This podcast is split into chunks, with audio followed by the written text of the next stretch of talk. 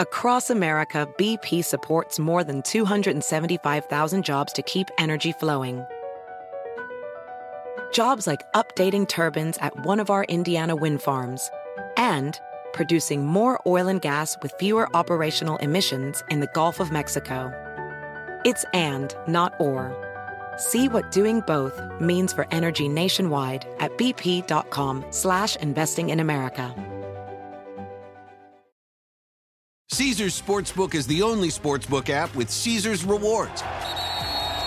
That means win or lose, every bet brings you closer to the types of perks only Caesars can offer, like hotel stays at over 50 iconic destinations, bonus bets, daily profit boosts, tickets to the game, dining, and so much more. Whether you're a new or existing customer, Caesars Sportsbook is always rewarding. Must be 21. Gambling problem? Call 1 800 Gambler. Caesars Sportsbook. Don't just spectate, participate. Con nosotros el show de Fernando Espuelas, conducido por nuestro experto en política, Fernando Espuelas, aquí en KTNQ 1020 AM.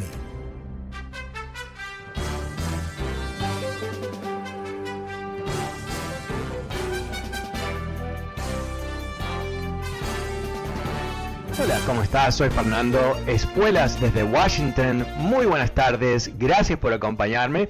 Todavía tenemos un congreso en vacaciones, así que estamos abriendo los teléfonos, eh, haciendo un programa de tema libre. El número es 844-410-1020. 844-410-1020.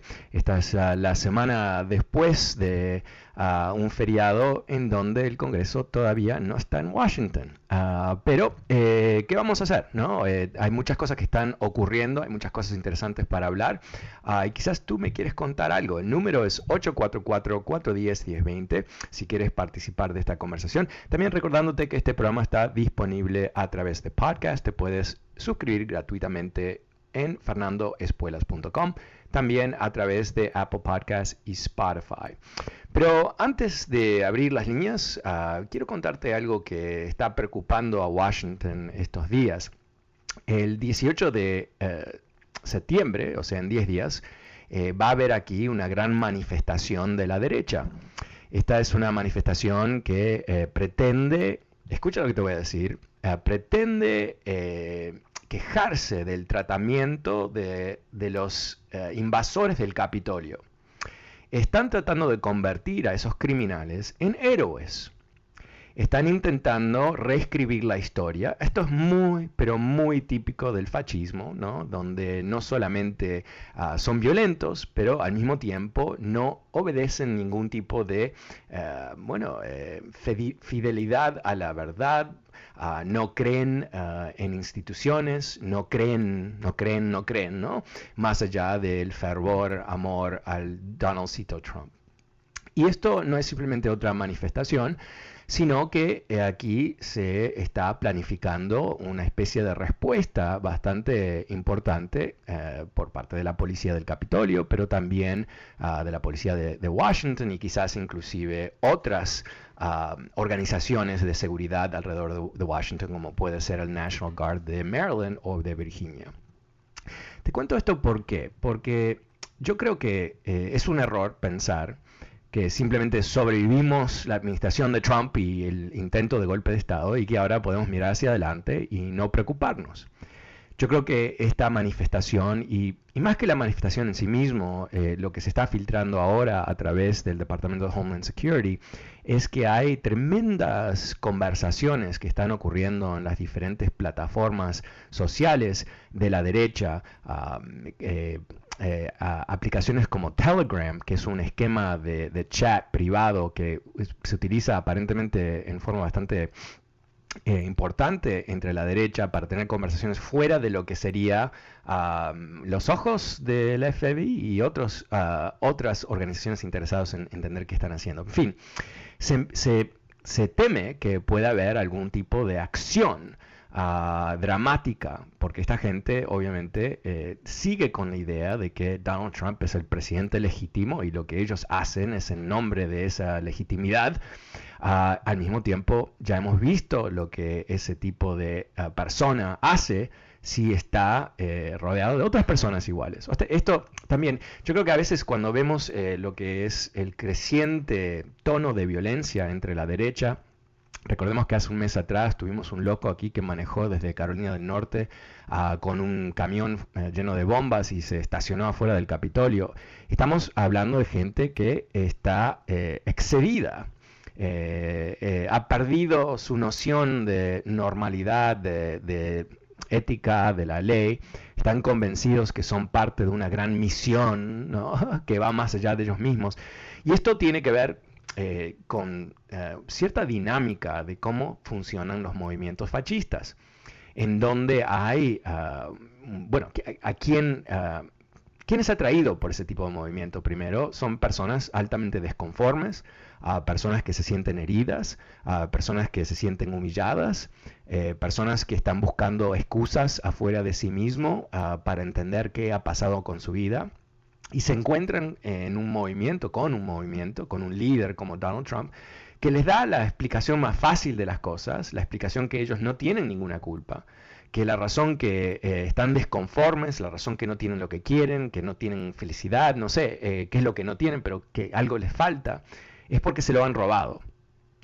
Y como señal más clara que se lo han robado, le han robado el país. ¿no? Eh, es, es, la justificación del odio a los emigrantes, es la justificación a odio a afroamericanos, a demócratas. Ayer tuve una llamada, me, motivó a hablar de esto, eh, una llamada con un señor que eh, nos dio, yo creo, el ejemplo esencial para entender la mente trumpista, ¿no? Un, primero, un fervor odioso, ¿no? Una especie de rencor profundo hacia los demócratas genéricamente, como si fuesen, como si fuesen la, razón que todo le va mal en su vida. y una especie de resentimiento que no se explica simplemente con una diferencia política.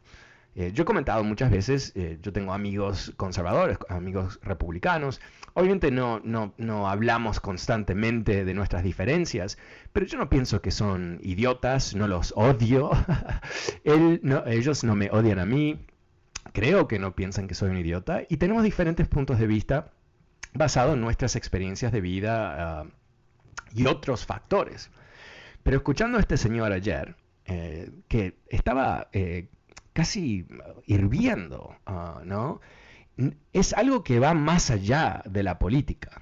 Tiene que ver con algo psicológico, ¿no? Tiene que ver con, una herida psicológica que busca ser curada a cierto nivel o buscar justificación o, quizás eh, a veces yo, siempre he pensado ¿no? que, cuando vemos gente que se autodestruyen ¿no? a veces eh, se sienten bien haciéndolo, ¿no? Sienten que lo están haciendo para... Ah, porque no hay otra opción, porque eh, si yo no voy a estar contento, nadie va a estar contento, si, yo no vivo bien, nadie vive bien, ese tipo de actitud. Y yo creo que, que, eso de alguna manera empieza a describir esta dinámica tan compleja que tenemos en este país, donde estamos más allá de un debate político, estamos frente a lo que es un intento directo y a propósito de dividir este país como mecanismo de seguir ganando elecciones por parte de los republicanos cuando no gozan de mayorías. Y eso es, eh, yo creo, ah, más que China, más que Rusia, más que COVID, es la gran amenaza que tiene este país. Este país tiene menos probabilidad de, perder contra China y Rusia que perder de lo que sería un movimiento interno que des, desestabiliza el país, ah, desestabiliza el sistema ah, de Estados Unidos que depende en, estabilidad, ah, en, en, coherencia, en paz. Y eso es lo que a mí me preocupa. Y cuando vemos a gente como Donald Trump que, está diciendo ahora que abiertamente que se va, va, a presentarse para las elecciones del 2024, tenemos que entenderlo que él se presentaría teóricamente eh, como líder de este movimiento neofascista. Así que eh, seamos ah, sensatos, entendamos qué es lo que estamos viviendo y empecemos a entender la amenaza del Partido Republicano de hoy, no como, una vez más, un, debate político, sino como una amenaza fundamental a la democracia. Y si no me crees, mira El Salvador, ah, donde el presidente Bukele, yo te vengo avisando de él más o menos un año, ahora con los jueces que él instaló en la propia corte, ellos han determinado que él puede presentarse por un segundo periodo, aunque la constitución no se lo permite. ¿Ok? Entonces cuando tú piensas, no, pero hay una democracia, en la democracia se hacen las cosas así, así, así, ¿qué hizo Trump? Puso tres uh, ultraderechistas en la Corte Suprema, son los que están detrás de quitarle el derecho al aborto a la mujer en Texas. Y yo creo que, eh, dadas las circunstancias, van a apoyar lo que sería maniobras de la derecha. Yo creo, porque eso es lo que están haciendo. Así que, ojo, ojo, esto es uh, serio y requiere como única medida que tú y yo nos pongamos uh, los, uh, como se dice en inglés, big boy pants, big girl pants, y busquemos uh, cómo participar a pleno en el sistema político para atajar lo que es este intento. Porque si no, te dirijo una vez más a El Salvador, a Guatemala, a um, Argentina, a um, Ecuador, Bolivia, lugares donde ha habido eh, una inestabilidad profunda a través de décadas que ha resultado en que tú y yo estemos en este país y que millones de personas vivan en pobreza, miseria y bajo violencia uh, completamente, no, no, en, no en Sudamérica tanto, pero definitivamente en Centroamérica, una violencia que eh, puede acabar con la sociedad. Ok, eh, es tema libre, aunque di ese discursito, el número es 844-410-1020. Empiezo la tarde con Ricardo. Hola Ricardo, ¿cómo te va?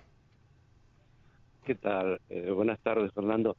Buenas tardes. Mira, eh, ¿qué tal? ¿Qué tal? Eh, en relación a lo que tú estás diciendo y que te vengo siguiendo ya hace mucho y concuerdo 100% contigo, voy a hablar, de, te pido por favor si me dejas terminar, porque yo sé que el tiempo es tirano. Ok, ah, tírate, tírate, tírate, porque si no, no llegamos. Sí, okay, gracias. Sí, sí, Mira, primero referente a la ley que el, el, el, émulo de Trump está haciendo en, en, en, Texas, Abbott, referente, no al aborto, bueno, quizá es, es, es, algo innominable, lo que hizo con la semana pasada con la ley de armas, ¿no? Que uh -huh. ahora cualquier ciudadano puede andar armado en las calles, no hace falta permiso, bla, bla, bla, bla. Es decir, los republicanos no están 50 años atrasados, han regresado a la guerra de secesión. Estamos eh, hablando de la ley del revólver, del tiempo de Wyatt Earp, del tiempo de Billy the Kid, donde eh, todo se resolvía con armas y uh, vamos a encontrarnos de aquí en adelante un encontronazo en la calle, una pelea en un bar, bueno, la gente va a sacar el arma y va a empezar a los tiros. Entonces, eso es terrible, terrible. Uh -huh. Y en colación a eso, propongo algo, y, y tú vas a, tu programa va a tener la primicia, tu programa va a tener la primicia.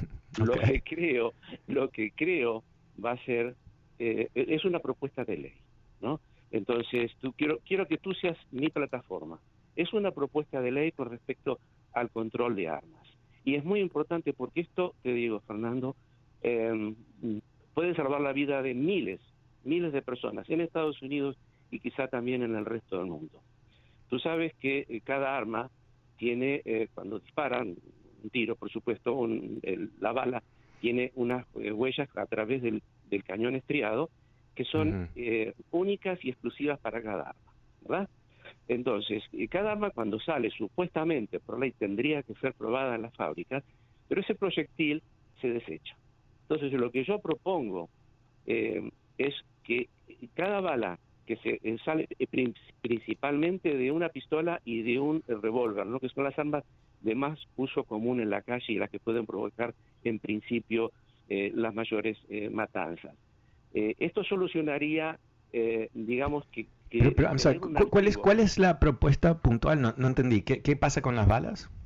La, ok, cuando se tira la bala va a un caño, a un, a un tanque de agua y se desecha entonces la bala, la, el arma está aprobada y sale a la venta. Lo que yo propongo ah. es que esa, ese, ese proyectil eh, mm. sea fotografiado tridimensionalmente eh, y, y ese, ese, ese, ese, mm, ese dato esté archivado junto con el arma y con su número de serie.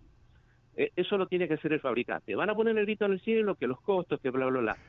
Anyway, eh, que suba un poco el costo de las armas, a nadie va a perjudicar. No es un medicamento, ¿verdad?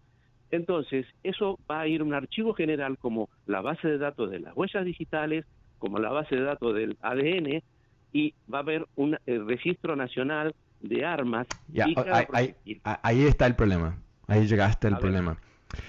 Eh, los republicanos eh, están convencidos que la segunda enmienda de la Constitución, que eh, históricamente, hasta hace 15 años atrás, era interpretada que había un derecho de armas limitado y, bajo toda circunstancia ciudades, estados podían limitar ese derecho para salud pública.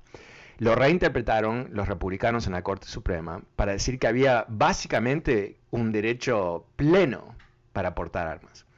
Y eso eh, se convirtió en religión política, porque los republicanos se dieron cuenta que siendo los grandes ah, defensores de la segunda enmienda, ah, funciona de la misma manera que les funciona el racismo. Cuando ellos generan más racismo, eso genera votos para ellos, y cuando ellos hablan de las armas, generan más votos para ellos.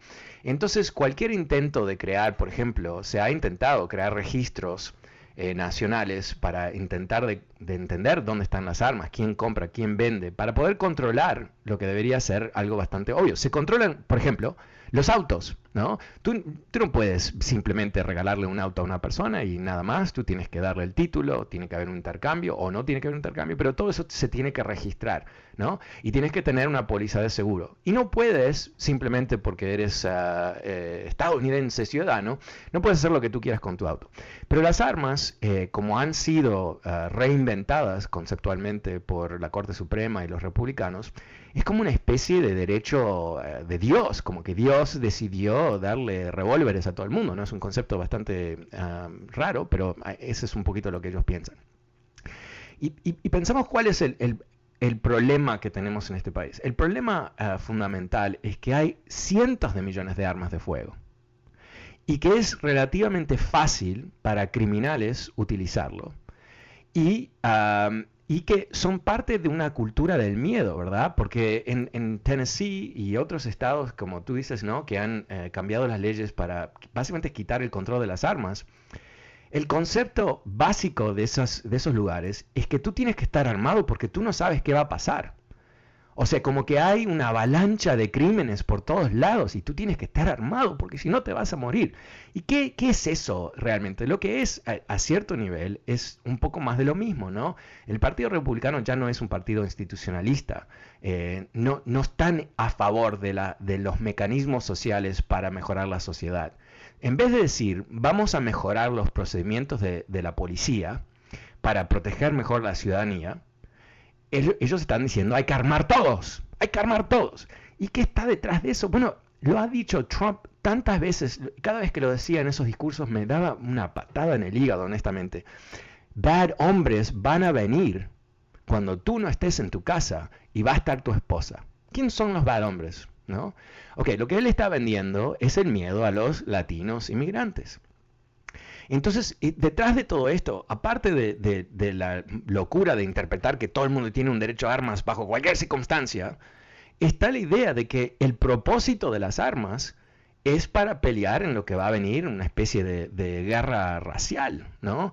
De hecho, cuando Obama fue electo, ¿qué es lo primero que ocurrió? Hubo un tremendo despegue de ventas de armas de fuego y de balas porque estaban convencidos que por supuesto el socialista negro iba a quitarle su derecho de Dios. Ok, estamos frente no necesariamente a un... porque tu idea, detrás de tu idea, Ricardo, es, es el, concepto muy básico, que es cómo podemos proteger a la gente.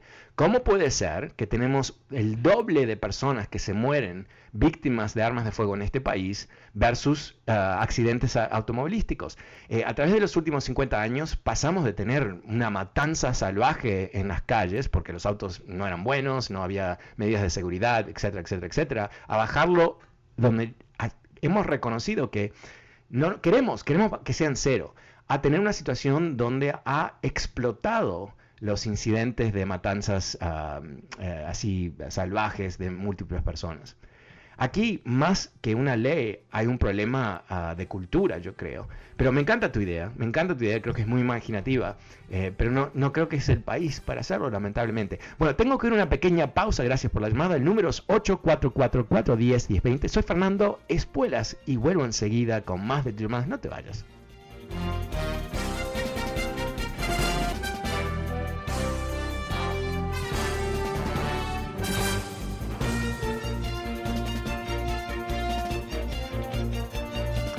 Hola, ¿cómo estás? Soy Fernando Espuelas desde Washington. Muy buenas tardes. Gracias por acompañarme. El número es 844-410-20, 844-410-20. También recordando que este programa está disponible a través de podcast. Puedes suscribirte gratuitamente en fernandoespuelas.com, Spotify y Apple Podcast. Pero ahora vuelvo a las líneas con Carlos. Hola Carlos, ¿cómo te va? Buenas tardes. Hola Fernando, ¿cómo estás? Bien, gracias. ¿Y tú? Muy bien, muy bien. Aquí preocupado con la con la noticia. Me quitaste la noticia. Iba a hablar de eso, de lo que de lo de lo que hizo Bukele allá en El Salvador. Ajá. ¿Qué te pareció? Preocuparse. No, mal, mal, mal, porque pues oye, cambiar la constitución para que él se vuelva a reelegir, o, sea, presentarse para la candidatura otra vez cuando ya su periodo ha sido terminado está mal. Yo está malísimo. Sabido que, que sí, sí, yo creo que he sabido que te podía tenía que esperarse 10 años, dos periodos más para poderte reelegir. Pero con esta ley él se puede reelegir la, la próxima vez. Claro, o sea, eh, para aquellos que no están en tema, el presidente de Ecuador, eh, eh, que hace poco reemplazó varios jueces de las cortes, ahora em, encontró esas cortes que él tiene un derecho casi, bueno, mágico de violar la constitución y ser reelecto. Ahora, ¿por qué es que no se puede reelegir presidentes en El Salvador y otros países más como Uruguay y Estados Unidos después de dos periodos? Porque no quieres dictadores no quiere gente que se perpetúe ah, en el poder. Eso, eh, por ejemplo, es lo que se hizo en México mucho tiempo atrás, después de la revolución para que no hubiese, hubiese otro Porfirio Díaz, ¿no? otro tipo que se, sigue eh, eh, quedando en el poder periodo tras periodo tras periodo, manipulando el proceso electoral, manipulando el ejército todo el resto. Entonces, Carlos, ¿tú, ¿tú eres salvadoreño? Sí, soy del Salvador. Ajá, y, ah, y, tú has hablado con tu familia sobre esta noticia ahí, ¿qué piensan ellos? Pues a ellos los tiene cegados porque a ellos se les parece, este, ¿cómo se llama? Fantástico que esto esté pasando. Pero mi preocupación es de que El Salvador se convierta a otra Venezuela. O sea, yo sé que El Salvador es un país pequeño, no, no tiene las, las mismas capacidades de Venezuela, pero, pero oye, hicimos una, una guerra, yo viví la guerra de, en, los, en los 80 para que esto no sucediera y esto lo va, va a pasar así fácilmente. Pero eh, ahí es, eh, Carlos, sabes que eh, es el ejemplo, yo creo que a veces me supera la capacidad de explicarlo bien, ¿no? Pero eso es exactamente cuando yo he hablado de, de presidentes populistas. ¿No? Como, como Trump. Trump que sigue diciendo que él merece estar en la Casa Blanca más de un periodo aunque no gane las elecciones, ¿no? Y a veces nos olvidamos eh, que Chávez no era ah, ah, odiado. Chávez fue recibido con los brazos abiertos por los venezolanos porque estaban hartos del sistema pre-Chávez, que era un sistema que beneficiaba a, a unas pocas personas y dejaba a la vasta mayoría de los venezolanos descubiertos ¿no? en lo que es un país, eh, objetivamente, o era, antes de los chavistas lo destruyeron, por supuesto, pero un, país eh, increíblemente ah, rico. A través de toda América Latina hemos vivido esta experiencia de presidentes que se quieren ah, eh, quedar en el poder. ocurrió con Evo Morales después de que perdió las últimas elecciones. Dice, no, yo gané. Y le dijeron, no, no has ganado. Y eso de, terminó en un golpe de Estado, o sea, no, no terminó bien, la, la, salida de Evo Morales no fue prolija, pero eso es lo que ocurre cuando empiezas a eh, atentar contra la institucionalidad ah, de tu propio país. En Brasil, Bolsonaro hace dos días atrás, en una tremenda manifestación con tintes fascistas claros, dijo, el único que me puede sacar del palacio presidencial es Dios. ¿No? O sea, wow, en serio, oh, es el emperador de Brasil, ahora no es presidente, ya, ya es emperador. O sea, estamos viendo, eh, lamentablemente, en este mundo desafíos perpetuos en varios países en contra de la democracia.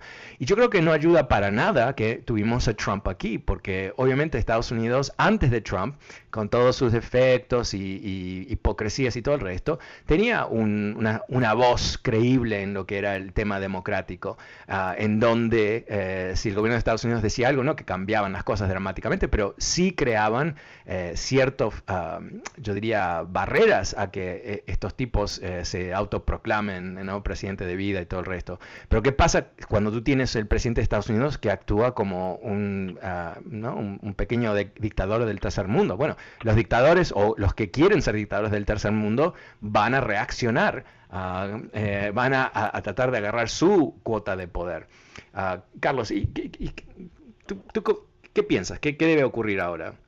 ¿Hay algo para hacer o ahora está perdida la democracia? Pues todavía, todavía falta que él, que, que él se, se tira la candidatura, ¿verdad? Todavía, todavía no él ha anunciado, lo que yo sé. Sí, pero lo va a hacer, obviamente. Ah, claro, ya con eso lo va a hacer, pero, pero pues la gente va a decidir y si la gente decide, pues, pues no sé, o sea, claro, está, difícil la cosa. Está difícil. Sí, no, no, hay, no hay una solución ah, muy ah, obvia aquí. Eh, por, por, esa razón, los, los, gobiernos populistas son muy, muy peligrosos porque fingen de ser democráticos. Fingen, utilizan la elección como ah, el manto de legitimidad para después destruir el sistema democrático.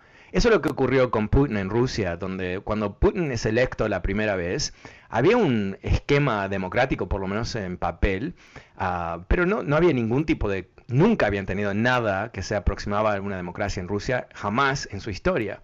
Y, aunque había mucha expectativa por parte de los rusos que querían ser europeos, querían, eh, después de, la noche oscurísima del comunismo soviético, querían entrar en la luz de los europeos y la civilización y todo el resto, ¿y qué terminaron? Terminaron con un, hombre fuerte como Putin, que ah, en nombre del orden y en nombre del, crecimiento y todo eso, eh, apagó la democracia de, de Rusia hasta lo que es ahora, que si tú quieres manifestarte en Rusia en contra de él, te van, te van a poner en la cárcel.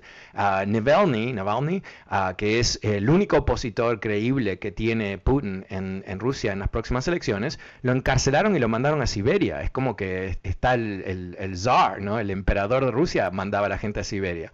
Así que nos, nos sobran los ejemplos de estos regímenes que están capturados por grandes hombres, eso es como se ven ellos mismos, ¿no? Ah, que tienen un destino, que van a cambiar el mundo, van a cambiar su país, van a salvar su país. Siempre son los que van a salvar, ¿no? Es, parte de, su propia psicología y es lo que le venden a la gente. Y eso es lo que quizás, eh, sin duda, eh, se salvó México en las últimas elecciones, donde eh, López Obrador no pudo concretar una mayoría suficientemente grande para cambiar la constitución y ser reelecto. Bueno, muchas gracias. El número es 844-410-20. Soy Fernando Espuelas. Vuelvo enseguida después de esta última pausa.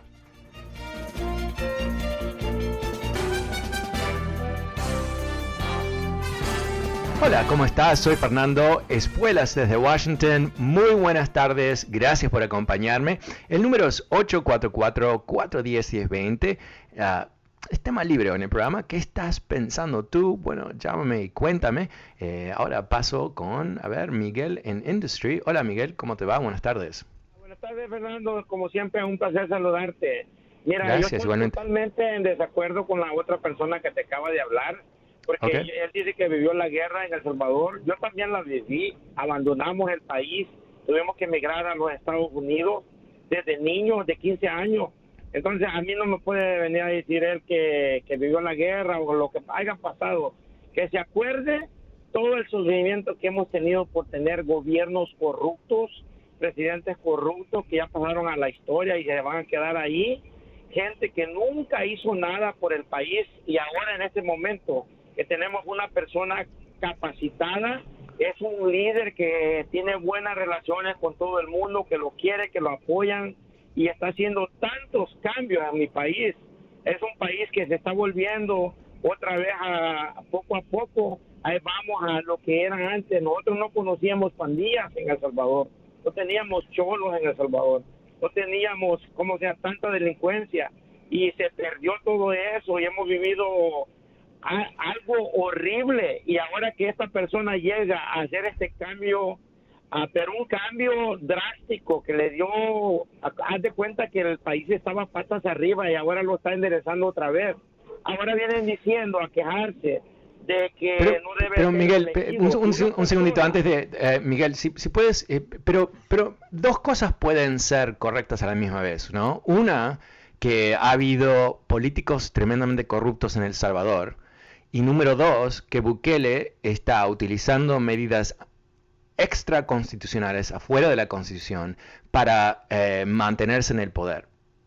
¿No? O sea, no, no, simplemente porque hubo corrupción antes, eso no le da la posibilidad o no le da la apertura moral, por lo menos, y, legal, yo diría, de violar la Constitución, ¿no? Porque si él viola la Constitución, ¿cuál es la diferencia de un violador de la Constitución y un corrupto? ¿No es lo mismo, básicamente? Miguel. ¿Qué pasó con Miguel? Mande. ¿Sí me escuchaste, Miguel? Fernando, ¿me escuchas? Ah, no, sé si me escuchaste mi pregunta, no sé qué pasó ahí, tuvimos una, un problemita de comunicación. Mi, mi, pregunta para ti, ¿tú escuchaste lo que dije?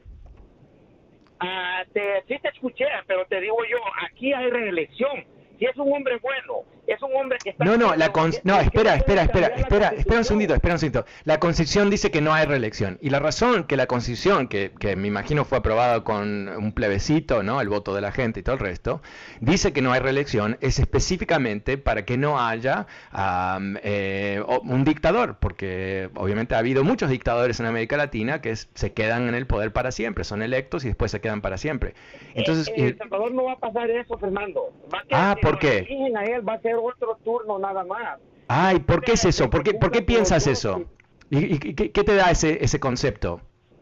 Ah, bueno, pues yo pienso que está bien, que deben los países... O, sea, que, que tú piensas que Bukele solamente va a violar la Constitución una vez y después está bien, ¿no? O sea, ya no, ya no, ya no abuso más de la Constitución. Después de que cumpla con si es reelegido, que lo saquen, tenemos que sacarlo.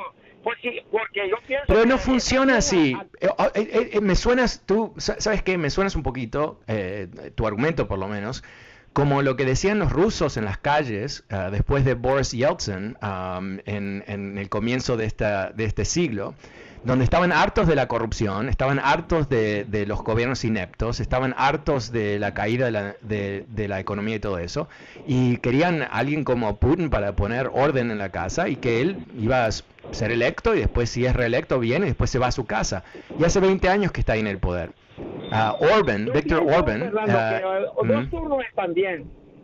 no, pero, ok, pero Miguel, pero Miguel, estás perdiendo el hilo de la historia aquí. No se puede violar las constituciones. El momento que un gobernante viola la constitución, está violando el esquema democrático. Entonces, yo, creo que es, tan peligroso lo que tú dices. Porque yo no entiendo a esta gente. Honestamente no entiendo, no digo tú, eh, no entiendo esta gente. en Uruguay tuvimos un tipo, uh, Mujica, un presidente tremendamente popular, tremendamente famoso en el mundo, el presidente más pobre del mundo y todo eso. Ok, más allá de que eh, parte de era, era marketing y todo eso, muy, muy querido. Y, le, y hubo ciertos murmullos en Uruguay de decir, vamos a cambiar la constitución para que pueda ser reelecto. ¿Y qué, qué es lo que dijo Mujica? Dijo, para, Absolutamente no. Ah, la constitución es para todos. No se cambia con un presidente que nos gusta o no nos gusta. Es la constitución. Es como que en Estados Unidos es lo que estaba haciendo Trump, ¿verdad? Diciendo que eh, él quería ser electo para siempre y que, ah, o sea, todos los inventos. El problema de, tu postura es, yo entiendo el hambre por cambio, el hambre por em, eh, estabilidad. Lo que no entiendo son estos presidentes que teóricamente Imagínate si él es un gran éxito en El Salvador, que todavía no lo es, ¿no? Todavía el crimen no ha parado, la economía no ha mejorado mucho, en fin que haga un tremendo trabajo en su periodo, se vaya a su casa, escriba libros de discursos, no sé, lo que quiera, y vuelva. ¿Y, qué puede hacer cuando se va a su casa? Puede ser el, hombre detrás del trono, puede guiar, puede ser una eminencia, puede ser el garantor de la democracia, puede ser muchas cosas, pero no. Él ha decidido que lo mejor que él puede hacer es cambiar los jueces en forma eh, no regular y que esos mismos jueces que él nombró reinterpreten la constitución para que él pueda ser reelecto. Entonces, en un país que carece de legalidad, que carece de instituciones, el mismo presidente, que es supuestamente el salvador del, Salvador, es el que está violando la constitución. Entonces ahí tú tienes, eh, yo creo, una, ruina, ¿no? Moralmente, porque no es un presidente legítimo el que cambia las reglas para quedarse en el poder. Ese es un, un Chávez, ¿no? Quizás es un Chávez de la derecha, quizás es un Chávez del centro, pero eso es lo que hizo Chávez y eso es lo que él está haciendo entiendo tu, deseo del cambio, pero al mismo tiempo eh, el costo de destruir la democracia, no, la democracia no la puedes restaurar de un día para el otro. Y, si no se crea una cultura democrática en un país, la ciudadanía, como tú estás demostrando, se acostumbra a darle el apoyo al gran hombre para que lo salve, inclusive si tiene que destruir el sistema para hacerlo. Y yo creo que eso es, es un gran problema. Muchísimas gracias, Miguel. El número es 844-410-1020. Pasemos con Jaime. Hola, Jaime, buenas tardes. ¿Cómo te va? ¿Qué estás pensando tú hoy? Sí, buenas tardes. Para mí, la nueva orden mundial son igual. Por ejemplo, si, si, Trump haya ganado la segunda vuelta, se haya ido a la tercera, México, el presidente va a querer hacer la segunda.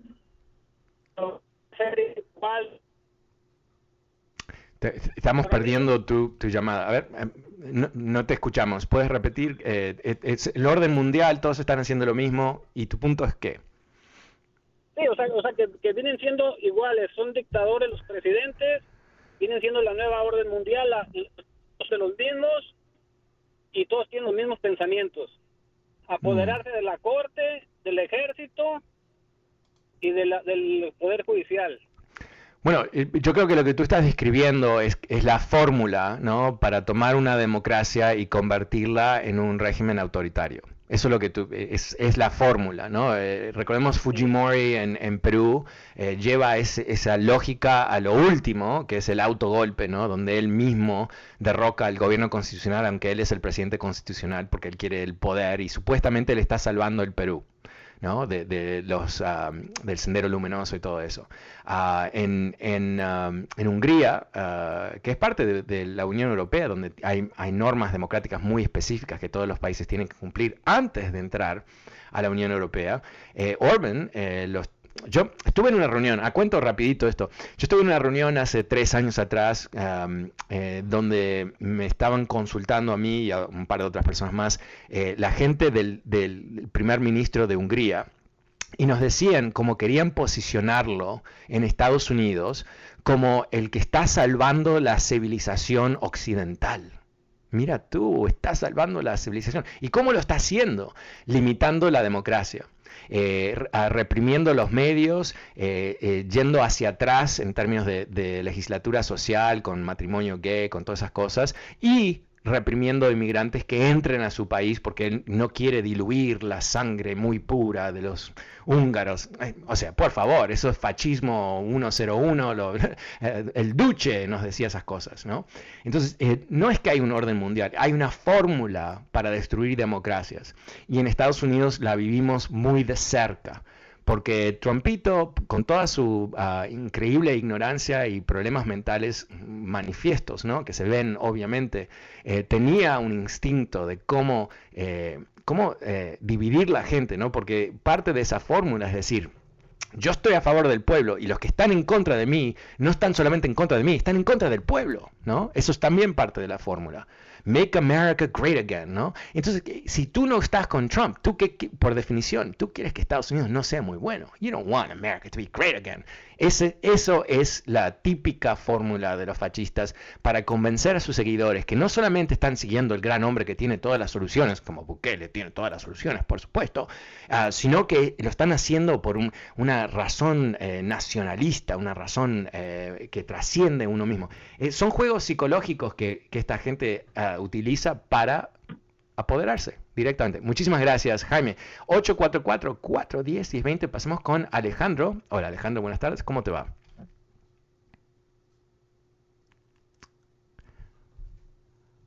Oh, ok. Eh, pasemos con José. José, buenas tardes. ¿Cómo te va? Sí, bien. ¿Qué me quieres contar? sí, ¿cómo te va? Dime. Bien, bien. Oye, yo quería hablar un poquito sobre Obrador. Yo pienso que Obrador está haciendo las cosas bien, cuando menos no es tan corrupto como los demás. ¿O tú qué piensas?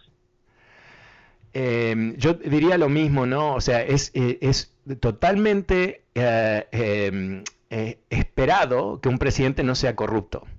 Y si no es corrupto, ese no le da la excusa para ser autoritario, ¿no? Porque yo, creo que, el, concepto de que él está haciendo cosas buenas para el pueblo no quiere decir que eso le da ah, una especie de permiso para destronar el sistema constitucional. No sé, ¿cómo lo ves tú?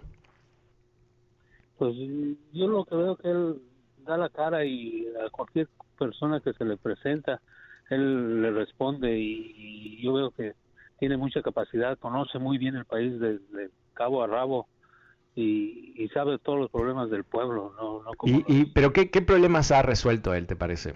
Porque el, tema de crimen no lo ha resuelto, el tema de la violencia no lo ha resuelto, el tema de violencia contra mujeres no lo ha resuelto, el narcotráfico no lo ha resuelto, el problema energético no lo ha resuelto. Eso es no es fácil, yo pienso que... No, no, digo que es fácil, pero él fue electo, o sea, en su campaña, eh, la promesa que él había hecho es que él finalmente iba a acabar con la violencia, ¿no? O por lo menos disminuirla sensiblemente. La violencia no se ha, ha disminuido. Lo que ha hecho López Obrador, que es bastante peligroso, es le ha dado, le le ha dado un papel mucho más importante al ejército. Ahora, México, por razones históricas, eh, de que Porfirio Díaz era militar y todo el resto, siempre había puesto a los militares a un costado. Prestigio, respetados, aplaudidos, suficiente financiación y todo el resto, pero no meterlos en el centro de la gobernación del país, porque se reconocía que México, con su defecto del PRI y el, único partido y todo el resto, por lo menos no tenía el defecto de los otros países latinoamericanos con los militares. Entonces, yo, creo que aquí tenemos, mira, cada uno eh, puede enamorarse con el político que quiere. Yo diría, no nos enamoremos de los políticos, seamos fríos en evaluar qué es lo que hacen, seamos fríos en entender cuál es su marco de referencia, qué es lo que ellos piensan que es correcto y no correcto, y ver si eso está en acorde con nuestros propios valores. Eh, yo creo que cuando vemos eh, como la jugada que hizo López Obrador cambiando el término de el juez principal de la Corte Suprema de México, eh, algo que es irregular, pero se piensa que lo puso ahí para ayudarlo en algo, ¿no? No lo hizo de bueno, no lo hizo porque le, gustan las pestañas del juez, ¿no? lo hizo porque hay un beneficio político son esas cositas que hacen. Son, mira, eh, eh, esto me hace recordar eh, ese concepto, ¿no? De que pones un, una rana en, en, una olla de agua, en agua fría, le prendes el fuego al agua y la rana, en vez de escaparse, ah, porque hay mucho calor, se duerme, se duerme con el calor y después se cocina, se muere directamente. ¿Por qué? Porque es un proceso muy, muy, muy lento, ¿no? Y esta gente, estos líderes, hacen lo mismo. Empiezan con poquito, poquito, porque cambian las normas, cambian regla por aquí, regla por allá, pero a través del tiempo condicionan a la gente a creer que estas cosas son buenas porque están prometiendo grandes cosas, quizás inclusive están haciendo buenas cosas. Cuando Chávez eh, básicamente empieza a gobernar, él atiende a las necesidades de los pobres de Venezuela. Se ganó el amor, la pasión de esos pobres, porque nadie los había atendido. Y él tomó la riqueza del petróleo y los, ayudó. Pero, ¿qué también hizo? Bueno, lo hizo en forma no sostenible, lo hizo dinamitando la, democracia, lo hizo también con un entorno de corruptos, o sea, la, la, familia de Maduro, la familia de Chávez y todo el entorno tienen más dólares afuera de Venezuela que, no sé, que la Reserva Federal de Estados Unidos. Se robaron toda Venezuela. Y encima ah, le quitaron la posibilidad al pueblo de responder. O sea, liquidaron la, la, democracia y el pueblo. Así que no digo que eso es lo que va a pasar en México o en El Salvador, pero la fórmula es igual. Bueno, me estoy quedando sin tiempo hoy, pero vuelvo mañana como siempre. Soy Fernando Espuelas, recordándote que este programa está disponible a través de podcast. Lo puedes encontrar en fernandoespuelas.com. Muchísimas gracias, buenas tardes, hasta mañana. BP added more than $70 billion to the U.S. economy in 2022 by making investments from coast to coast. Investments like building charging hubs for fleets of electric buses in California and starting up new infrastructure in the Gulf of Mexico. It's and, not or. See what doing both means for energy nationwide at bp.com slash investing in America. Caesars Sportsbook is the only sportsbook app with Caesars rewards. That means win or lose, every bet brings you closer to the types of perks only Caesars can offer, like hotel stays at over 50 iconic destinations, bonus bets, daily profit boosts, tickets to the game, dining, and so much more. Whether you're a new or existing customer, Caesars Sportsbook is always rewarding. Must be 21. Gambling problem? Call 1 800 Gambler. Caesars Sportsbook. Don't just spectate, participate.